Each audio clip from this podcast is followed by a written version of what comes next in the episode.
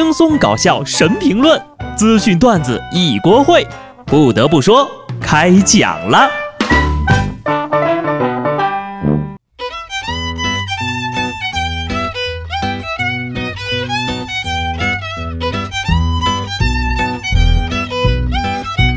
Hello，听众朋友们，大家好，这里是有趣的。不得不说，我是机智的小布。前两天呢，有听众问我。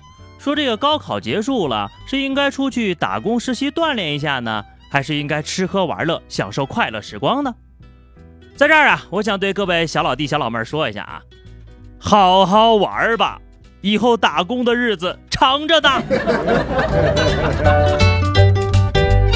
作为一个过来人呢，我还有几点小建议哈。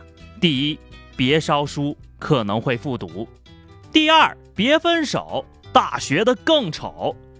第三，关于志愿填报，男生呢去珠三角比较好，靠近腾讯总部，颜值低；女生呢就去长三角比较好，江浙沪包邮，快递还比较快。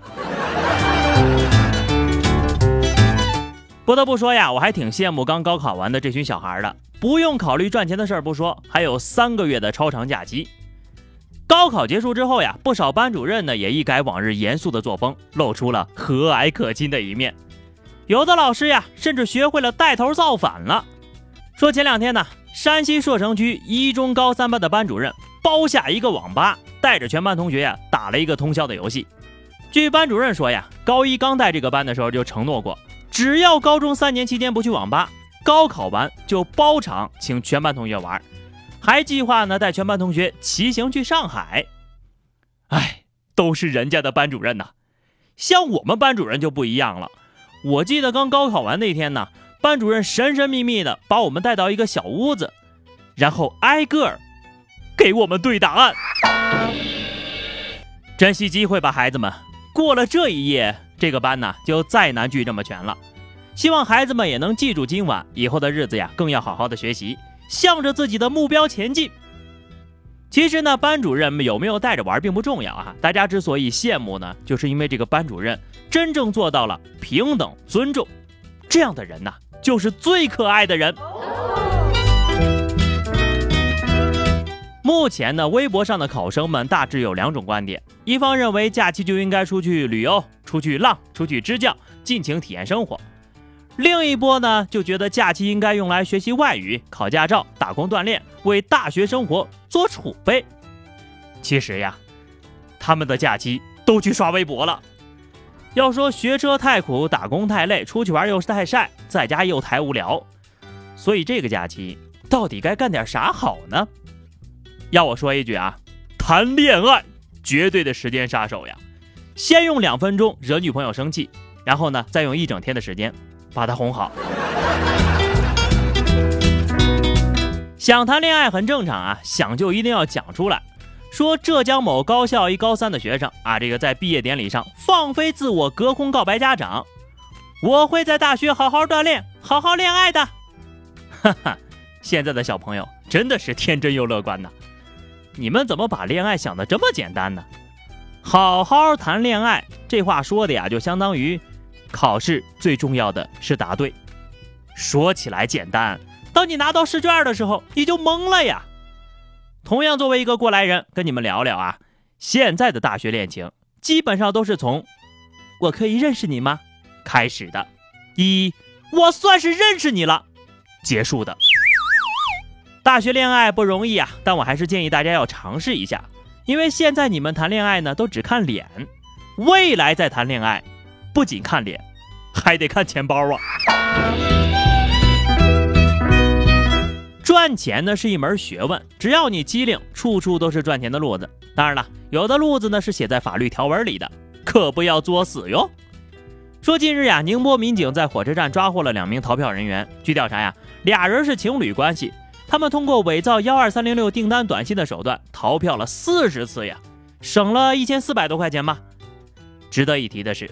这二位，男的呢是在医学院读博士的，女的呢是一家贸易公司的会计师，真是白瞎了这个学历了呀！你说你也是上了几十年学的人了，连最基本的遵纪守法都没学会吗？强烈建议啊，医院联网程序系统，对于有诚信问题的医生，一律不用。毕竟坐个车都要占小便宜的人，这医德能好到哪儿去呀？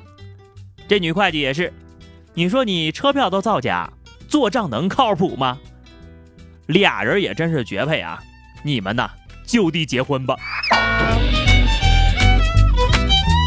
还有的人为了搞钱，明目张胆的违法犯罪，他不敢呢。暗搓搓的小手段倒是一套一套的。有网友爆料说呀，自己孩子生病了，就在这个妇幼医院的群里呢，发了一百一十二块的红包给大夫钱买药，结果呢，被另一个宝妈给领走了。在网友和大夫多次催促还钱之后，这宝妈竟然退群了。我寻思吧，能养得起一个孩子，应该也不差这一百来块钱吧？怎么就为了这点钱，连脸都不要了呢？真心奉劝啊，各位以为人父母的朋友们，给孩子当个榜样吧。你们的行为呀，真的会影响孩子的一生的。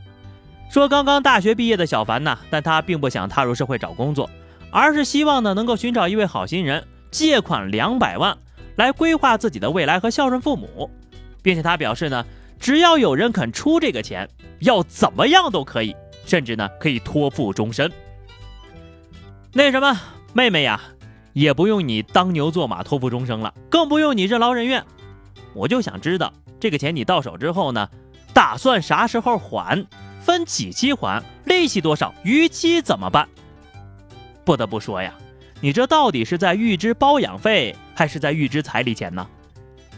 也不知道你父母看到你这么孝顺，会不会感到开心呢？各位要是真的想赚钱啊，我给你们指一条明路，合理合法还有益健康。近日呢，美国一家互联网电话服务供应商发起了一个翻盖手机挑战赛，只要参与者能够放弃使用智能手机，换用翻盖手机一个礼拜，就可以获得一千美元的奖励。大胖看到这个消息啊，他就表示，只要钱到位，不用手机都可以，真的。至于我吧，这点钱我也不缺，是吧？其实钱不钱的我也不在乎，主要我就是想体验一下没有智能手机的健康生活。当然了，高考完的孩子呢也可以来试一试，搞不好呀能直接把这公司给搞破产。